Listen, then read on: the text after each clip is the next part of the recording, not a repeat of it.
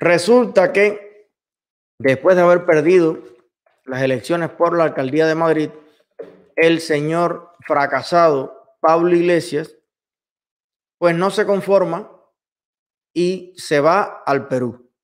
Ya hay certeza de que está en Perú apoyando la campaña del comunista que está, que pusimos aquí el video cuando el comunista que está casi al llegar a la presidencia del Perú está diciendo claramente que quiere convertir al Estado peruano en un Estado interventor, controlador, empresario, regulador. O sea, las funciones del Estado son inspirar, crear un marco para impulsar las empresas, que sé yo. No, no, no. Él quiere cambiar la constitución para poner un Estado como el de Venezuela, como el de Cuba, que expropie, un Estado que intervenga, un Estado que suba los impuestos como le da la gana. O sea, comunismo. Claro, dicho puro y duro, el tipo ni se esconde. Y Pablo Iglesias, después de perder en España, ha viajado a Perú para apoyar esta campaña. Pero lo curioso es que se ha cortado la coleta.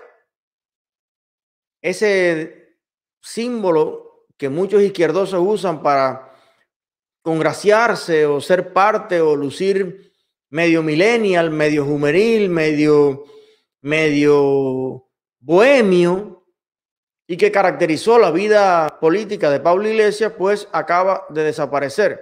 Y para algunos esto es un símbolo de el fin de la participación directa política de Pablo Iglesias, que ha sido un estruendoso fracaso en España. Pablo Iglesias, con sus soluciones comunistas y socialistas, lo que ha dejado en España es más miseria, más desempleo, una sociedad realmente que ojalá empiece a encontrar de nuevo el camino republicano en libertad, en democracia y sin esta, eh, sin esta coleta ahora que tanto, que tanto daño ha hecho a España.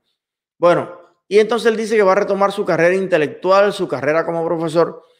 Creo que tenemos un video, ¿verdad? De Perú con los peruanos eh, pues protestando por la presencia de este señor. Adelante. Esos son insultos para solamente por decirles que no estaba de acuerdo con su ideología y por ¡Fuera comunista! ¡Fuera comunista! No queremos comunismo en el Perú. Lo vamos a defender con uñas y dientes. No vamos a permitir que el comunismo entre al Perú. Ni un solo milímetro de comunismo. Ni un solo milímetro. No voy a permitir un comunismo en el Perú. ¡Muerte, Cerrón! ¡Muerte, Castillo! ¡Muerte, comunismo!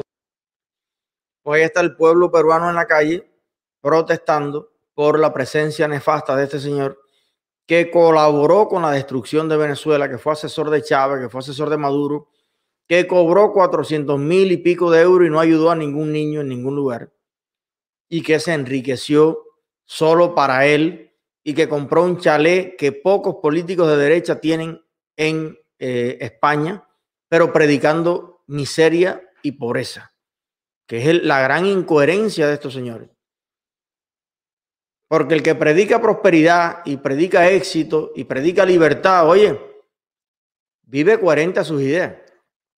Pero el que es de los humildes por los obreros, por los humildes, por los pobres, por los desposeídos de la tierra y por los que pero se comporta como el magnate más oligarca que existe, bueno, ahí está la gran incoherencia. Entonces, bueno, ahí está este señor repudiado en España y ahora también en América Latina gracias a la libertad y a los medios de comunicación que han seguido la trayectoria de este señor.